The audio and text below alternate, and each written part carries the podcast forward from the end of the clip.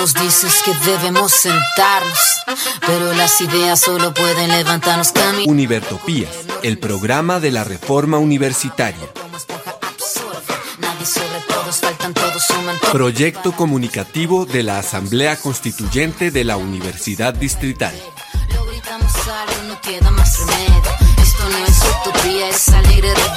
Por una educación como derecho y bien común. Escúchenos en frecuencia libre en las redes sociales y los espacios de encuentro ciudadano de la universidad, el campo y la ciudad.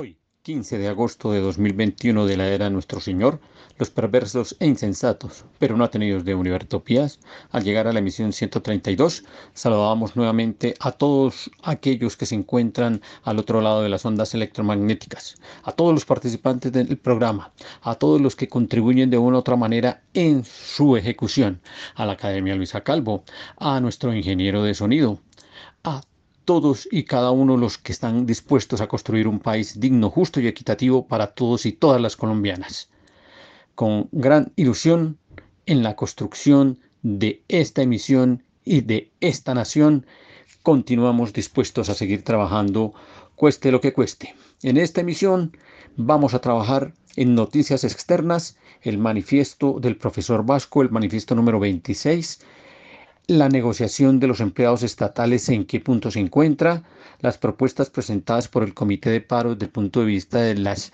los proyectos de ley que se presentaron desde el 27 de julio.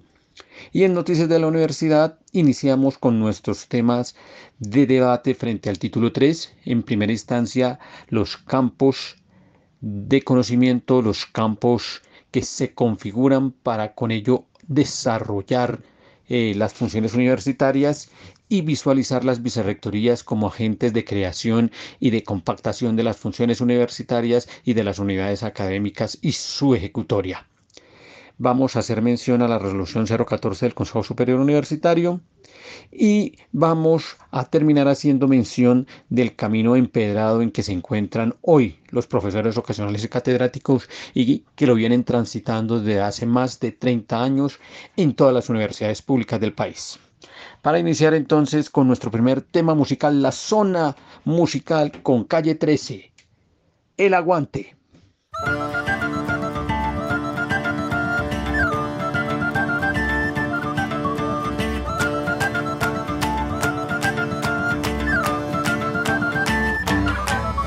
Nacimos para aguantar lo que el cuerpo sostiene. Aguantamos lo que vino y aguantamos lo que viene. Aguantamos aunque tengamos los segundos contados. Nuestro cuerpo aguanta hasta 15 minutos ahorcado. Aguantamos latigazos que nos corten los dos brazos. Fracturas en cualquier hueso. Tres semanas como un yeso. Aguantamos todo el tiempo las ganas de ir al baño para ver el cometa Halley. Hay que aguantar 70 años. Aguantamos la escuela, la facultad, el instituto a la hora de cenar. Nos aguantamos los erutos, el pueblo de Burundi sigue aguantando la hambruna. Aguantamos tres días para llegar a la luna. Aguantamos el frío del Ártico, el calor del trópico. Aguantamos con anticuerpos los virus microscópicos. Aguantamos las tormentas, huracanes, el mal clima. Aguantamos Nagasaki, aguantamos Hiroshima, aunque no queramos. Aguantamos nuevas leyes, aguantamos hoy por hoy que todavía existan reyes. Castigamos al humilde y aguantamos al cruel. Aguantamos ser esclavos por nuestro color de piel. Aguantamos el capitalismo, el comunismo, el socialismo, el feudalismo. Aguantamos hasta el pendejismo. Aguantamos al culpable cuando se hace el inocente. Aguantamos cada año a nuestro presidente. Por lo que fue y por lo que pudo ser, por lo que hay, por lo que puede faltar, por lo que venga y por este instante a brindar por el aguante. Por lo que fue y por lo que pudo ser, por lo que hay, por lo que puede faltar, por lo que venga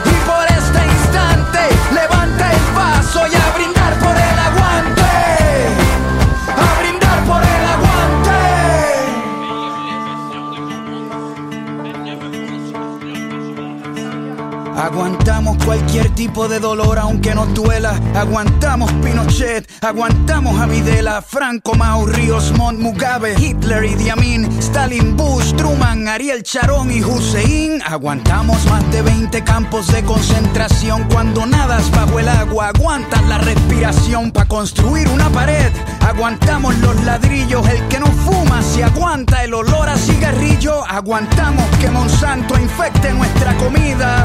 El agente naranja y los pesticidas. Cuando navegamos aguantamos el mareo, aguantamos el salario mínimo y el desempleo, aguantamos las Malvinas y la invasión británica en la ciudad de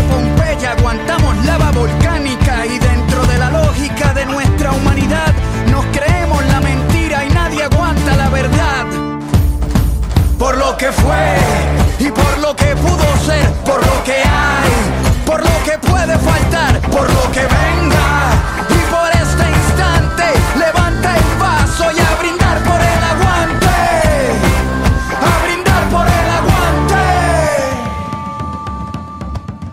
Aguantamos al ateo, al mormón, al cristiano, al budista, al judío, aguantamos al pagano, aguantamos el que vende balas y el que las dispara, aguantamos la muerte de Lennon, la de Víctor Jara, aguantamos muchas guerras, Vietnam, la guerra fría, la guerra de los 100 años, la guerra de los 6 días, que aguanten la revancha, venimos al desquite, hoy nuestro hígado aguanta lo que la barra invite.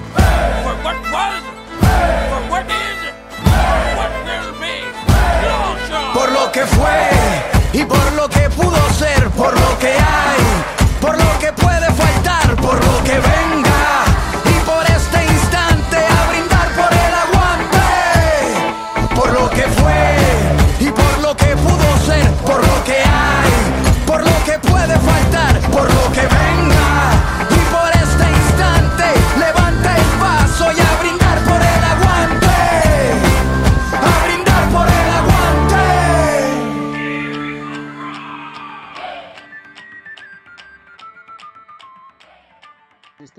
para seguir aguantando y para seguir batallando hasta la victoria final, entramos a nuestras noticias externas, a las noticias que son de fuera de la universidad. En este caso, vamos a iniciar con el manifiesto preocupante número 26 359-212-289 del profesor Carlos Eduardo Asco, en donde hace un llamado a que faltando 359 días para eh, que finalice el periodo presidencial más paupérrimo de la historia, eh, es importante tener en cuenta que en medio de los dilemas que se desarrollan, en medio de las vicisitudes, en medio de tantas eh, y tantas angustias que vive el pueblo colombiano, desde una manera de contar las cosas muy pedagógica, nos hace unas reflexiones frente a cómo se sigue desarrollando la táctica y la estrategia para lograr que los candidatos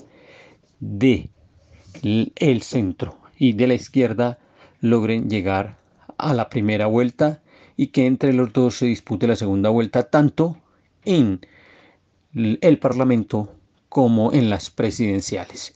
Ahí va, en la voz de la profesora Olga Castiblanco. Manifiesto preocupante número 26. 359-212-289. Ya no quedan sino 359 días del peor periodo presidencial de la historia de Colombia, aunque el de Samper, el de Pastrana y el segundo de Uribe le disputen esa medalla de oro falso al pobre Duquito. Abre paréntesis. Esta es la táctica de los diminutivos que aprendí del mismo Alvarito Uribe y sus articulitos, y que debemos seguir utilizando para que ni él ni su subpresidente inepto nos produzcan ya más odio ni rabia, sino lástima. Pobres especímenes de esta especie humana todavía tan primitiva. Al pobre Alvarito no le ha evolucionado todavía el corazón y al pobre Duquito el cerebro. Cierra paréntesis. Afortunadamente no hace falta referirme a la falsa entrevista que dio el 7 de agosto, tan mala como la famosa en inglés, pues ya ha sido criticada por todos los columnistas que vale la pena leer, que son cada vez más y me ahorran muchos manifiestos.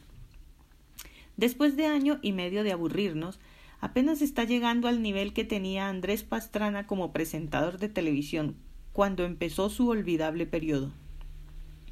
Todavía quedan 212 días para la primera barrida electoral en las elecciones para las corporaciones públicas del 13 de marzo y 289 para la segunda barrida en las presidenciales del 29 de mayo. Sigamos con la táctica de las tres cuentas regresivas, día por día en las vitrinas y ventanas y en las pancartas y pasacalles de las marchas semanales para recordarle al pobre Duquito que ya lleva 14 meses sin querer negociar, con la seguridad de que no podrá hacer nada para cambiar porque no lo dejan sus jefes. La respuesta de Luis Carlos Vélez en la revista Semana-Vanidades de Gilinski, a los que rechazamos los vergonzosos hechos de la expulsión de la joven alemana Rebecca Strasser, es una muestra contundente del deterioro irreversible del discurso del extremo centro antidemocrático. Pero eso tiene la ventaja de que va asegurando cada vez más la estrategia de las dos barridas electorales. Que los politiqueros avalados por esa colectividad no sean reelegidos en marzo y que el que diga Uribe no llegue a la segunda vuelta en mayo.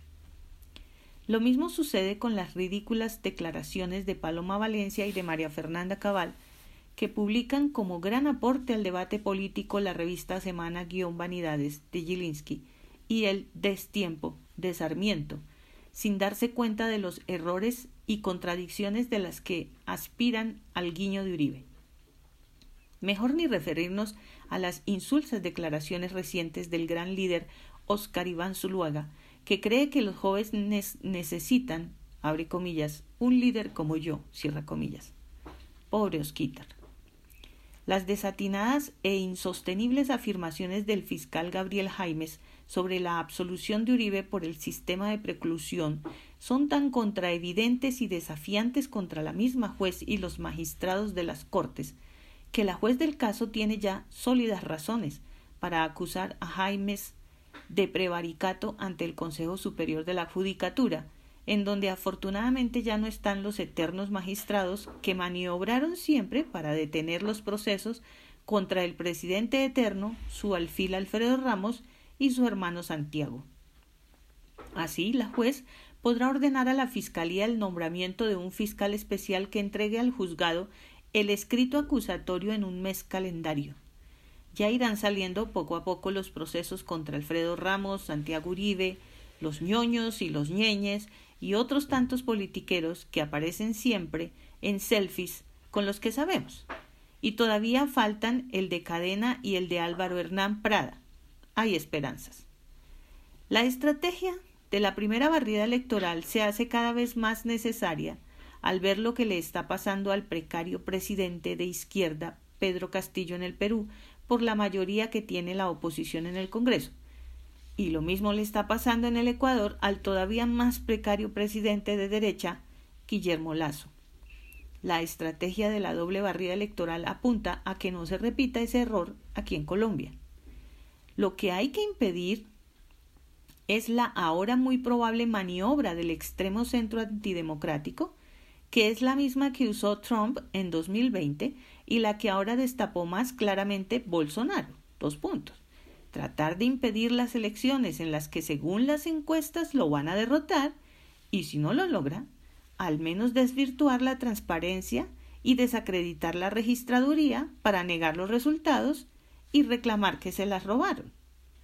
Eso muestra que hay que completar la estrategia de las dos barridas electorales con una táctica sencilla contestar siempre en cualquier encuesta por celular o por correo electrónico que uno está todavía indeciso sobre sus candidatos a las corporaciones y su candidato presidencial, para que no entren en pánico el extremo centro antidemocrático.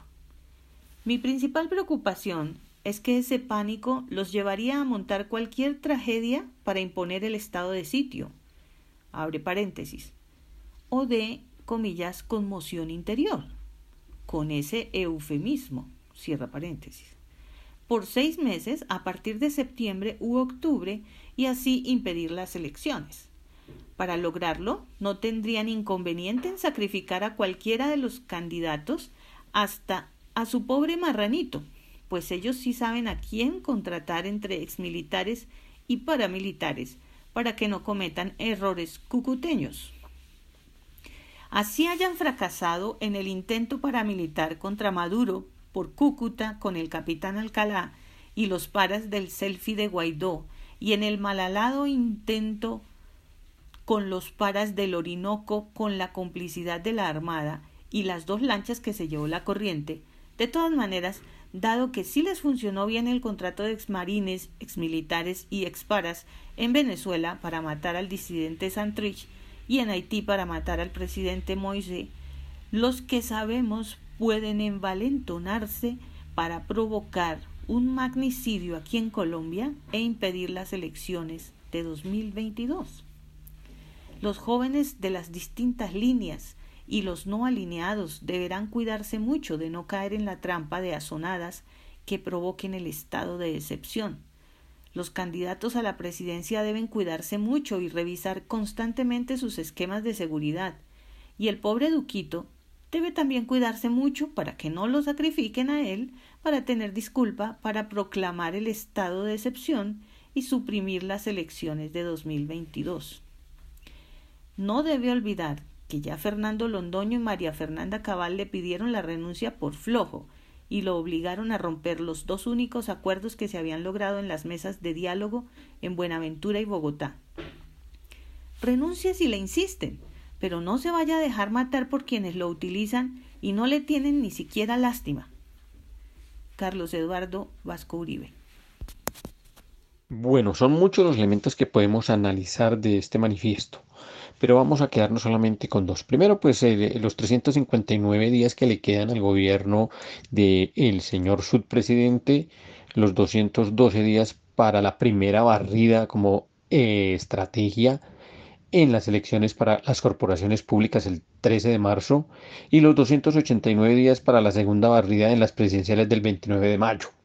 No haremos mención a todo el análisis latinoamericano que hace el profesor Carlos Vasco eh, eh, eh, en los ejemplos que coloca frente a lo que ha ocurrido en Ecuador, a la manera como se pretendió cercar la nominación y la llegada al poder y cómo se está acercando la ejecución de sus nominaciones ministeriales, sus nominaciones a su equipo de trabajo, que está siendo seriamente cuestionado por la oposición que es mayoritaria en el Parlamento.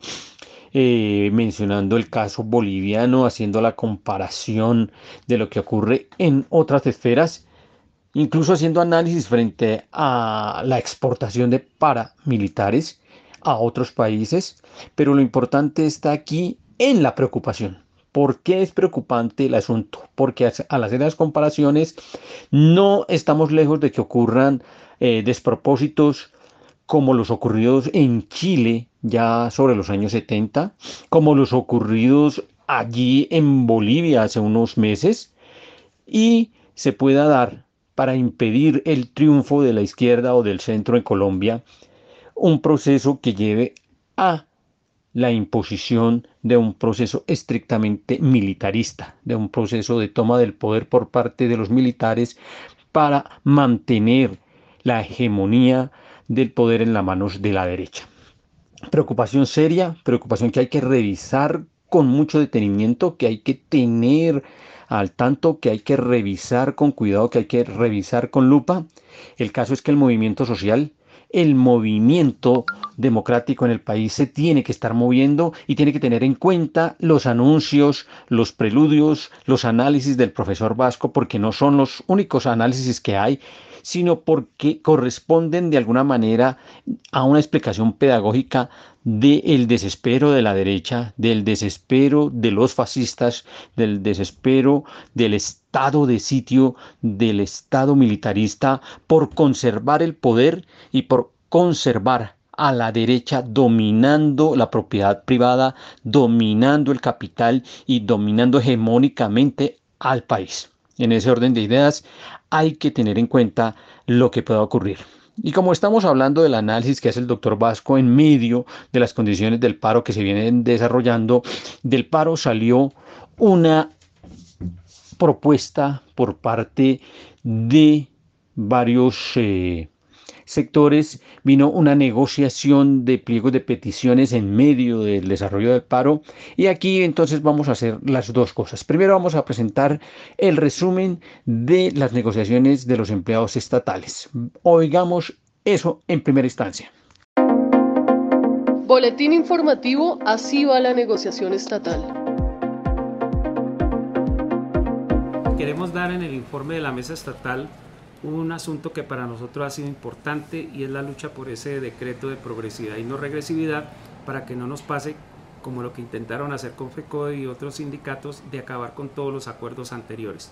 Pues bien, ya hay un borrador de, de decreto que muy pronto se hará llegar a todos ustedes, pero lo que quiero significar hoy que me parece clave y que allana pasos hacia ese decreto es que en el día de ayer y de hoy se aprobaron dos acuerdos en el marco de este el acuerdo 2021 que empiezan a blindar este decreto sobre progresividad y no regresividad. El primero de ellos dice así, el presente acuerdo laboral tendrá vigencia a partir de su firma y las condiciones pactadas en él solo podrán ser modificadas por acuerdo entre las partes. Y el segundo acuerdo habla de la vigencia que será hasta 31 de diciembre de 2022, excepto lógicamente el tema del incremento salarial que será a, primero de enero de 2021. Eh, no se podrán presentar lógicamente pliegos durante esta vigencia y aquí viene la otra parte clave. Si al vencimiento del plazo señalado hay acuerdos por cumplir, estos también se entenderán prorrogados y se deberán cumplir.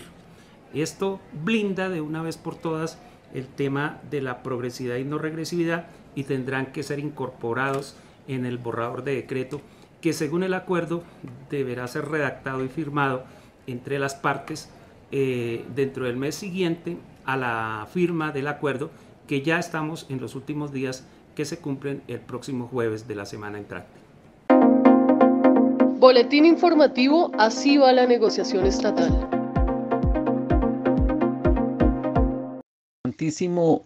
Esto de la progresividad y la no regresividad porque es lo que ha derrotado todos los documentos y los acuerdos que se han tenido en las diferentes universidades, en las diferentes negociaciones de diferentes empleados a todo nivel en el terreno estatal.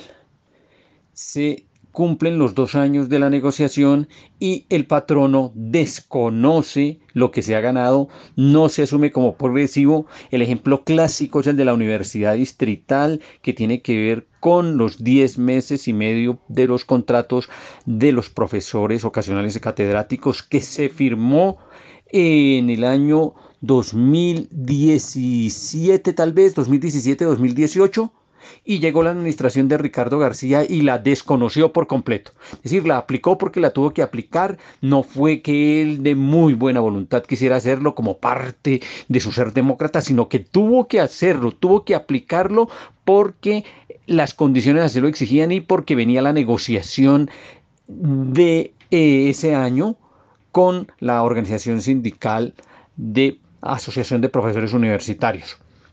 Pero al terminar el año, al iniciar una nueva negociación, se desconoció por completo y volvieron a hacerse los contratos por cuatro meses, por tres meses, dependiendo de cuándo se dieran ceses en las actividades laborales. Eso es importantísimo. Ojalá se logre para que los acuerdos que se ganen en un momento determinado se mantengan en el tiempo hacia el futuro. Por ahora nos vamos con John J a la siguiente zona musical, cantándole a Cali, al Cauca, a la resistencia del pueblo colombiano. En honor al paro de 2021, resistencia con John J.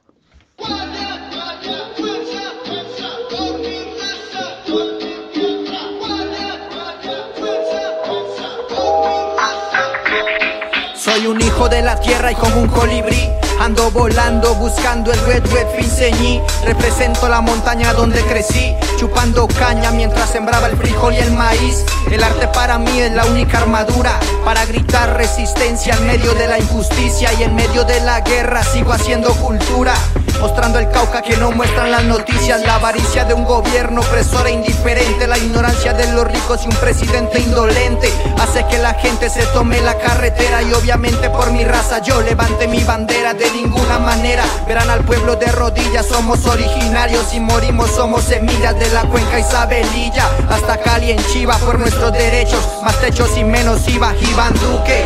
Colombia no tiene miedo, somos sangre indígena y mente revolucionaria, Iván Duque. Colombia te saca el dedo y grita fuera con tu reforma tributaria, Iván Duque. Colombia no tiene miedo, somos sangre indígena y mente revolucionaria, Iván Duque. Colombia te saca el dedo y grita fuera con tu reforma tributaria yo camino la palabra y la palabra es resistir, defender nuestros derechos, así nos toque morir. Hay que ir al paro y pararse con rebeldía como Quintín lo hacía con la puta policía. Defendían al pueblo y al pueblo le están disparando. Porquería de gobierno, yo me pregunto hasta cuándo tenemos que aguantar el abuso de autoridad. La calidad de vida que prometieron, ¿dónde está? Estado asesino, el paro no para. La gente se para duro aunque el policía dispara. Estado asesino y te lo digo en la cara, los ricos también se mueren aunque su vida sea cara. Estado asesino, el paro no para. La gente se para duro aunque el policía dispara. Estado asesino, y te lo digo en la cara. Los ricos también se mueren aunque su vida sea cara. Colombia resiste. El Cauca resiste. Cali resiste. Aguante al paro, aguante a la minga. Rap y resistencia. Yo soy John J.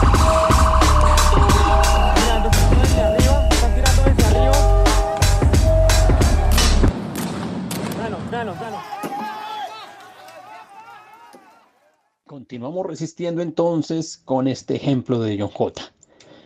Como habíamos dicho, el Comité Nacional de Paro presentó una serie de proyectos de ley para que sean tratados por el Consejo. Incluso el doctor Vasco hizo referencia a esos proyectos y avaló la táctica que desarrolla el Comité Nacional de Paro para tratar de ganar en medio del debate en la Cámara de Representantes y el Senado de la República, es decir, en el Parlamento, alrededor del debate de estos proyectos.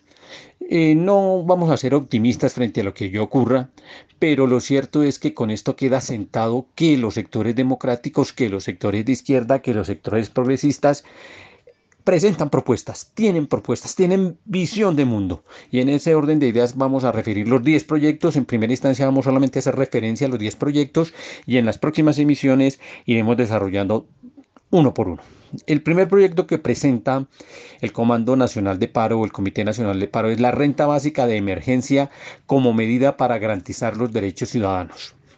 En este proyecto lo que se trata es de establecer la realidad de la renta básica, que se mantenga, que se desarrolle por 12 meses para los 7.5 millones de hogares que se encuentran en la pobreza real, absoluta, y que han sido especialmente afectados por la crisis, económica. En ese orden de ideas, la idea es que esa renta básica realmente se dé y no se siga pagando a las grandes empresas, a los grandes empresarios, una renta para que sigan engordando e inflando sus bolsillos, como ocurre con Ardila Lule, así el pobrecito se haya muerto, con, este ejemplo simplemente se quiere particularizar cómo se llena en medio de la crisis los bolsillos de los ricos mientras que se les saca a los pobres. El segundo gran proyecto fue o es son las garantías para el ejercicio del derecho fundamental a la protesta pacífica, toda vez que a pesar de las manifestaciones de las diferentes ONGs internacionales, de incluso derechos humanos de la ONU, de la OEA. En Colombia eso no se respeta. La protesta pacífica se infiltra por parte de los grupos paramilitares, por parte de la policía misma y desde allí se dan los conatos para que la protesta sea golpeada y se justifique la manera como se trata a quienes salen a las calles a manifestar su posición. El tercer proyecto es la derogatoria del decreto 1174 de 2020. Este proyecto busca derogar en forma definitiva eh, la manera perjudicial cómo se trata a los trabajadores que perciben menos de un salario mínimo legal y que pretende formalizarse de manera que se siga ganando menos de un salario mínimo y que las cotizaciones a salud y pensión se sigan desarrollando por debajo y que se avale este tipo de contratación para mejorar las condiciones del pueblo cuando se mejoran son las condiciones reales de los empresarios. El cuarto proyecto es la matrícula cero, matrícula cero para las universidades que eh, se va a cumplir para el año 2021 y seguramente para el año 2022, pero al no ser aprobado en el Congreso de la República ni en la Cámara de Representantes, no seguirá eh, en el 2023 hacia adelante. Lo que se propone aquí es que efectivamente se quede como proyección para todos los sectores populares que puedan llegar a la universidad con matrícula cero. El quinto proyecto es la reactivación económica de las MIPIMES, es decir, las pequeñas empresas y el apoyo para la generación del empleo. No solamente los subsidios para las grandes empresas, sino que a las pequeñas empresas, a los microempresarios, se les asegure unas condiciones de capital para que estos puedan seguir desarrollando y creciendo. El sexto es la reforma a la ley 1622 de 2013 que incentiva la participación política de la juventud, de manera que se asegure que los consejos de juventud, que el Estatuto General de Juventudes se desarrolle, se implemente y realmente se potencie la participación de las juventudes en todos los procedimientos políticos y sociales y económicos. El séptimo proyecto de la modificación del decreto 569 de 2021 eh, que adiciona otras disposiciones para recuperar acuerdos de saneamiento de cartera agropecuaria, para asegurar alivio especial a los deudores de los fondos de solidaridad agropecuario, para que se mejoren las condiciones de quienes están en el campo produciendo todo el sistema agrícola que requiere el país y que son tratados como de cuarta quinta mesa. El octavo proyecto la política de fijación de precios de los productos e insumos agropecuarios en el mercado nacional, de manera que correspondan a las mejores condiciones para los productores de la tierra, para los campesinos y no para los intermediarios. La reforma a la policía, que no sea lo que se hizo simplemente cambiar un uniforme y decir que con colocarle eh, eh, eh, de manera digital el, con código de barras en nombre del policía y su identificación se resuelven los problemas de derechos humanos y la violación permanente y reiterada y la visión que tiene la policía de carácter militarista en el tratamiento de la protesta, en el tratamiento de los civiles, en el tratamiento desbordado de la violencia militarista que quiere que se siga creciendo, enfrentar ese tipo de reforma para hacer una policía distinta, una policía de carácter civil, una policía con una visión distinta y que no tenga como único propósito proteger la propiedad privada, sino proteger a los colombianos. Y la última son las acciones contra la violencia basada en género que tiene que ver justamente con todo lo que se viene desarrollando al interior de la universidad, todo lo que tiene que ver con unas plataformas, unos eh, protocolos, unos fenómenos de acción que promocionen, prevengan y capaciten a todos los empleados, a todos los hombres y mujeres frente al problema de género. Vamos a desarrollar cada una de estas eh, propuestas de ley con invitados en las próximas sesiones. Eso quiere decir que seguimos al ritmo del paro y como estamos al ritmo del paro, desde Rap Colombiano 2021, SOS Colombia Desorden Social, a ritmo de rap.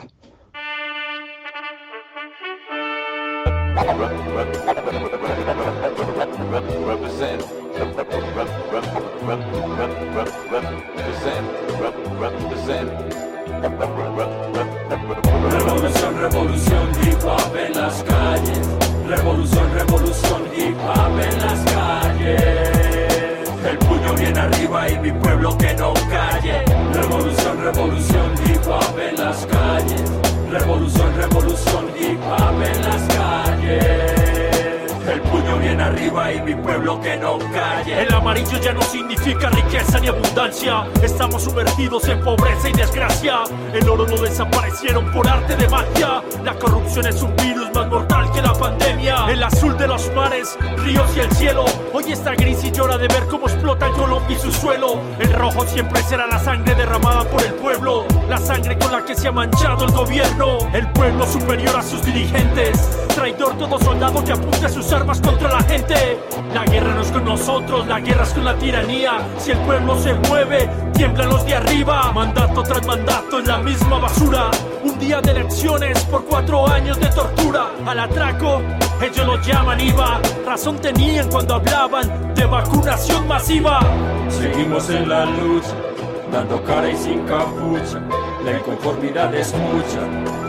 Al pueblo se respeta y se le escucha. El pueblo se respeta y se le escucha. Revolución, revolución, hip hop en las calles. Revolución, revolución, hip hop en las calles. El puño bien arriba y mi pueblo que no calle. Revolución, revolución, hip hop en las calles.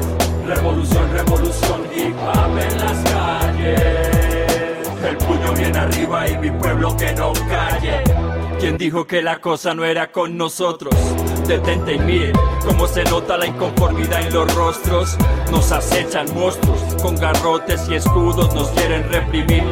Pero lo siento, no estoy dispuesto a esto. Yo represento al estudiante, al pueblo al maestro, al campesino, al proletario, al hombre honesto. Es hora de que sepan que no estamos contentos. El pueblo ya no aguanta más impuestos e injusticias. Despierta, escucha, te traemos la primicia. Atentos a este anuncio. Los canales de noticias ya no dan detalles. Ya no hay nada que nos calle. Por eso el hip hop está en las calles. Ya no hay nada que nos calle. El hip hop está en las calles. Revolución, revolución, revolución. El puño bien arriba y mi pueblo que no calle. Revolución, revolución, revolución. El puño bien arriba y mi pueblo que no calle. Bueno, y con este puño arriba y que el pueblo no calle, continuamos ahora con las noticias de la universidad. Y en primera instancia entonces hemos de hablar de la reforma que se viene realizando desde la Asamblea Universitaria que ingresa a debate del Consejo Superior Universitario, infortunadamente por propuesta de los profesores, como si fuera un, un, proyecto nuevo y no un proyecto que ya viene discutiéndose desde hace más de 30 años al interior de la universidad, máxime cuando duró dos años en el consejo, en una comisión del consejo discutiéndose una propuesta que se llevó a la asamblea universitaria y que lo que se hizo fue modificarla al interior de la asamblea universitaria y que por ende se debe entender como un proyecto que ya viene en debate y que debe entrar a plenarias. Es sencillo, debería entrar a plenaria en el mismo reglamento del Consejo Superior Universitario pero el representante de los profesores lo quiso arrancar desde cero, como si fuera un proyecto nuevo, cuando no lo es así. Pero bien, así las cosas, estamos en el título tercero, ese es el tema del día de hoy. Vamos a iniciar con el capítulo uno, la organización académica, organización académica que describe el conjunto articulado de las estructuras responsables del cumplimiento de los principios, las funciones universitarias, los objetivos institucionales en cabeza del Consejo Académico y con el acompañamiento de la Rectoría como equipo de trabajo en donde la cabeza visible es el rector, pero eh, sigue acompañado de los demás miembros de la comunidad académica, entendiendo dentro de esos hombres destacados mujeres destacadas que van a trabajar con él, a los vicerrectores, a los gerentes y al personal de dirección académica y de dirección administrativa que va a fortalecer el proceso académico. Pero la concepción académica fundamental se describe en el artículo 67 y dice, el campo es un escenario social de interacción y comunicación que permite la conformación e integración de comunidades académicas alrededor de afinidades, de intereses comunes que generan desarrollan, interpretan, comprenden, explicitan, divulgan, apropian y difunden conocimientos y saberes en consonancia con las funciones universitarias. La universidad desarrolla su organización académica en campos de formación, de conocimiento y saber y campos estratégicos. ¿Eso qué quiere decir? Eso quiere decir que el campo es la concepción filosófica que describe el devenir, el debate que se va a desarrollar dentro de la universidad para formar y configurar las tres funciones universitarias.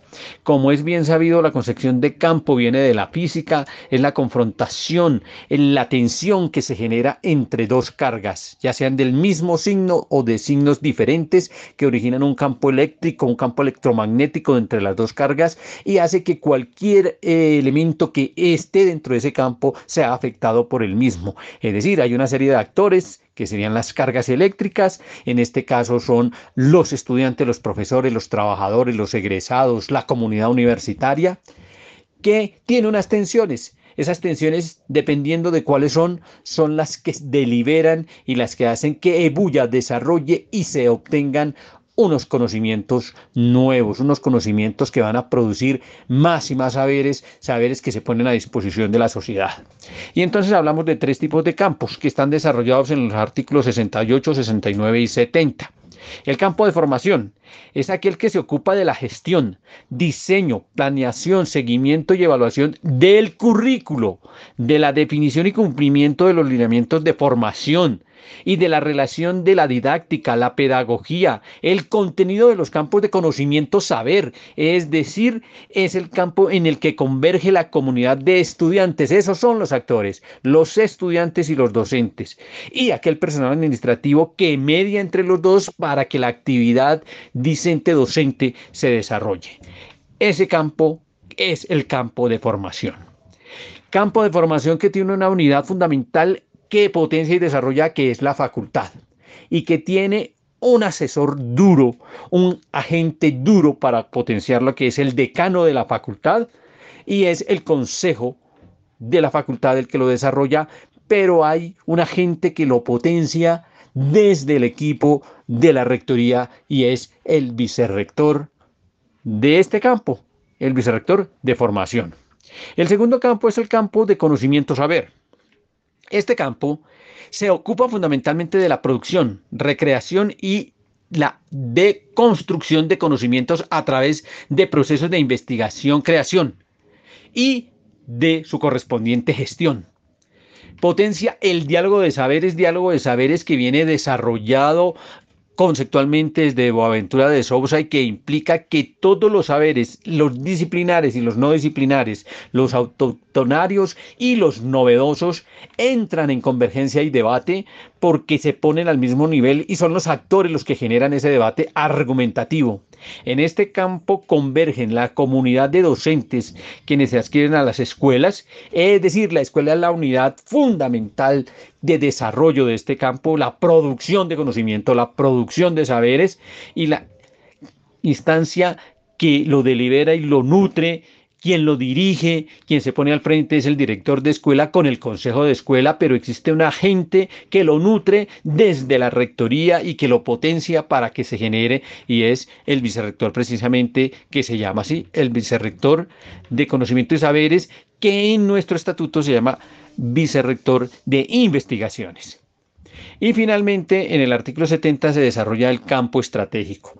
El campo estratégico es el que propende por la generación de vínculos de cooperación para que la universidad pueda relacionarse con sectores específicos y de acuerdo con su carácter en el marco de su autonomía, incidir en los proyectos y la solución de problemas de la ciudad-región, en los problemas del país, en los problemas incluso del mundo. En este campo convergen los docentes que hacen parte de los grupos de investigación, que hacen grupo de los parte de los grupos de extensión, las comunidades articuladas allí de estudiantes egresados, trabajadores, los miembros de fuera de la universidad que están inscritos en estos grupos y que potencian este trabajo que se materializa en los centros si es de proyección eh, social.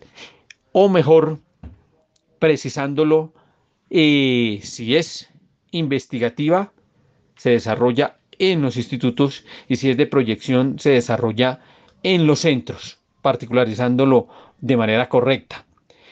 Así que estos proyectos que se desarrollan desde las escuelas visualizan y transversan los institutos visualizan y proyectan los centros y los centros van a las comunidades a potenciar este trabajo. Esos son los campos estratégicos que se nutren y se enriquecen con las líneas de los planes de desarrollo de la Alcaldía Mayor de Bogotá, de las alcaldías de los municipios que hacen parte de la ciudad-región.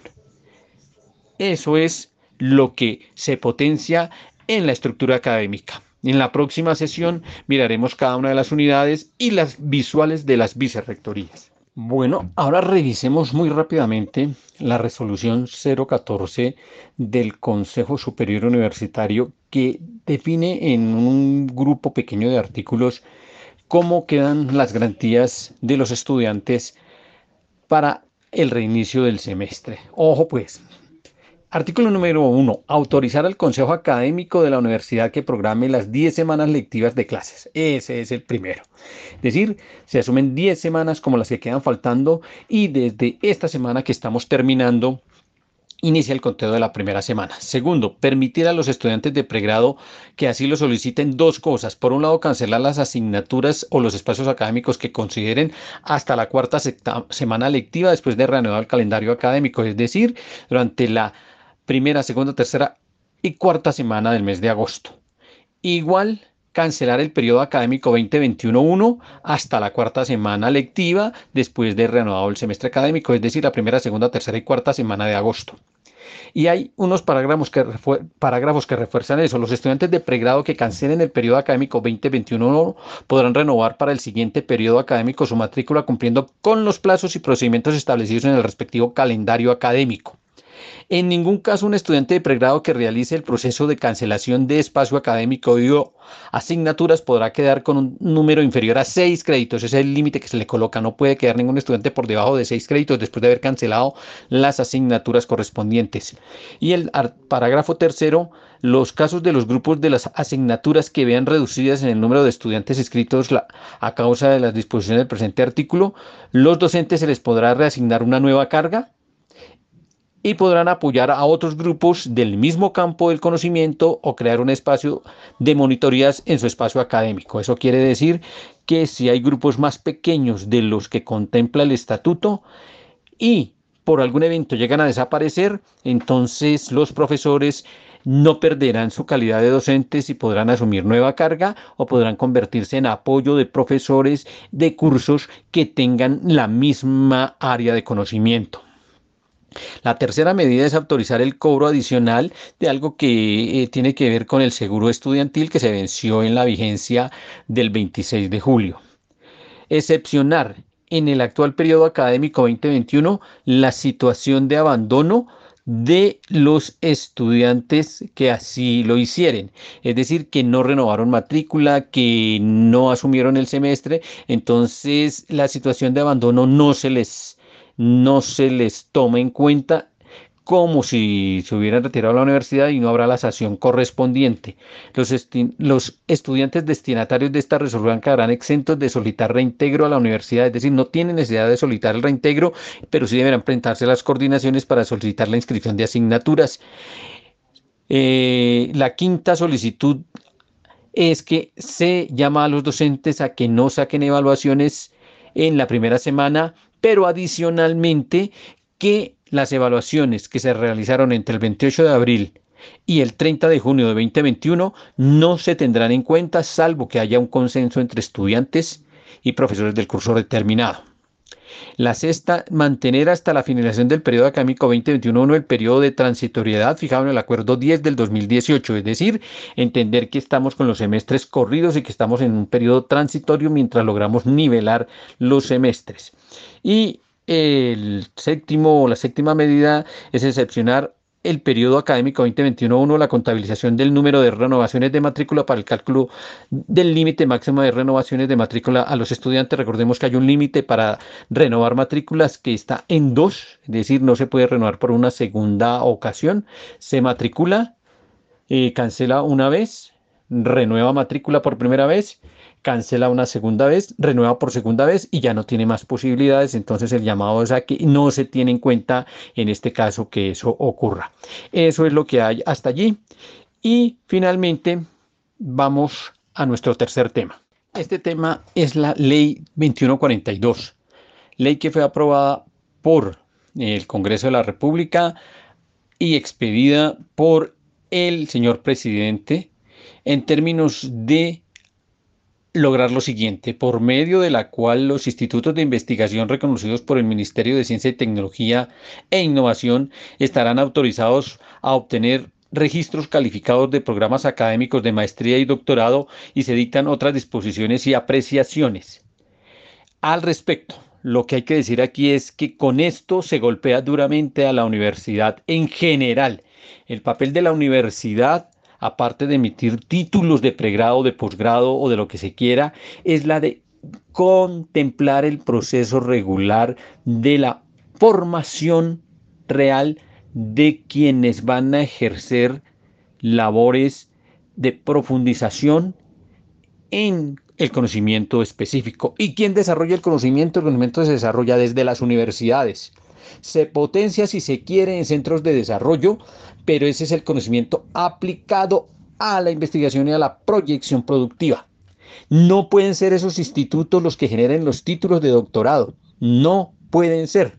Por ende, se pronuncia el SUE en la siguiente eh, manera, eh, mediante un comunicado público en el que le llama la atención al gobierno nacional, dejando claro que la ley 2142 desconoce lo que siempre ha tratado de prevenir y es que la calidad de nuestros programas académicos de posgrado, dicen los rectores, se deterioren y se ofrezcan programas de, bajo de bajas condiciones académicas sin ningún fundamento de la trayectoria que tengan las instituciones de educación superior que las implementen. Y llama la atención en los artículos 27, 67 y 68 de la autonomía universitaria, el del desarrollo de la autonomía universitaria y del desarrollo de las instituciones de educación superior y los convenios y trabajos que desarrolla el sistema universitario estatal para que se haga el llamado a que no se deteriore el trabajo que tienen que hacer las universidades con instituciones que no tienen como función la de generar títulos o trabajos de maestrías y doctorados y que en ese orden de ideas se llama a que se respete la Constitución Nacional, la Ley 30 y las demás disposiciones que le entregan a la universidad el criterio de formar a los profesionales, a los doctores, a los magister de el país. El Consejo de Rectores presenta su carta el 12 de agosto del 2021. Finalmente, tenemos que hacer mención a nuestros profesores, catedráticos y ocasionales, que como hemos dicho en las últimas emisiones de este programa de Univertopías han sido duramente golpeados en la Universidad Distrital y en la Universidad Colombiana. Hay que decir que de alguna manera la Universidad de Córdoba, sin darle solución al problema, por lo menos se trató en un paro que hicieron los profesores ocasionales y catedráticos acompañados de algunos de los profesores de planta, lograron mejorar en algo sus condiciones laborales. Como dijimos al inicio del programa, eh, es necesario la progresividad de las normas que se establecen en las negociaciones colectivas, en las negociaciones con la administración, para que se mantengan las negociaciones ya, en, ya ganadas. Esto de los 10,5 meses fue ganado desde el 2005, desde 2006 o 2007 en la administración de Osa Escobar en una negociación con Aspubines. Y en ese orden de ideas, desde ese entonces eso debería estarse respetando. Se volvió a lograr. En ese entonces no se aprobó, se aprobó, pero no se cumplió. En el 2017-2018 se firmó y en el ingreso del periodo de Ricardo García se logró que se diera una contratación de 10 meses y medio a todos los profesores, por lo menos ocasionales. Faltó que hubiesen quedado los profesores de hora cátedra. Pero después de eso, se le ha venido negando sistemáticamente este derecho que es un derecho adquirido, la supremacía de la realidad frente a lo legal. En este término de ideas, los profesores realmente son profesores que han venido trabajando con la universidad por 20, 30 años de manera reiterada, es decir, que eso le quita la visión de ocasionales. Como los profesores siguen siendo golpeados, pues aquí seguimos reclamando su derecho y como hemos dicho, hasta que no se resuelva, seguirá esta canción sonando aquí. En homenaje, con esta canción cerramos al docente temporal, la canción del docente temporal.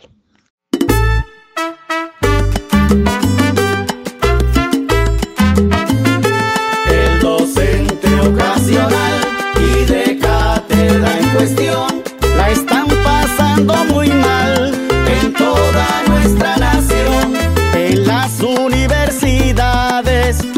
de la nación.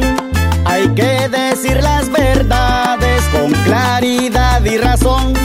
Hay docente ocasional y de cátedra precarios con exceso laboral, pero de bajos salarios. Dicen que no es empleado, tampoco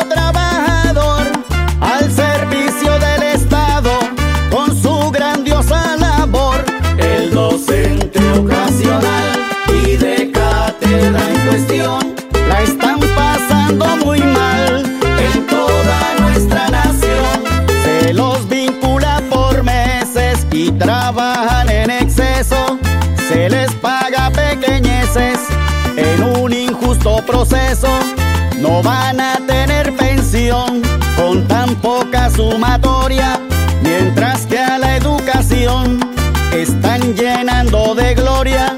Luchemos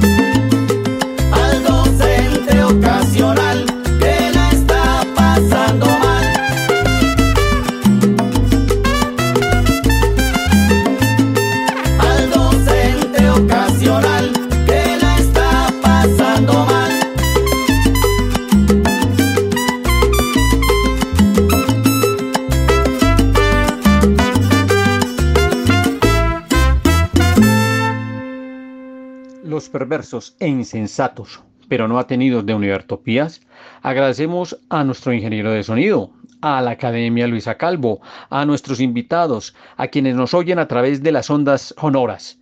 Nos vemos y nos oímos en una próxima emisión la próxima semana. Un abrazo fraternal a la comunidad bogotana, a los luchadores populares, a los que se encuentran en las calles luchando por la construcción de un nuevo país, de una nueva universidad. Tú nos dices que debemos sentarnos, pero las ideas solo pueden levantarnos camino. Univertopías, el programa de la reforma universitaria. Proyecto comunicativo de la Asamblea Constituyente de la Universidad Distrital.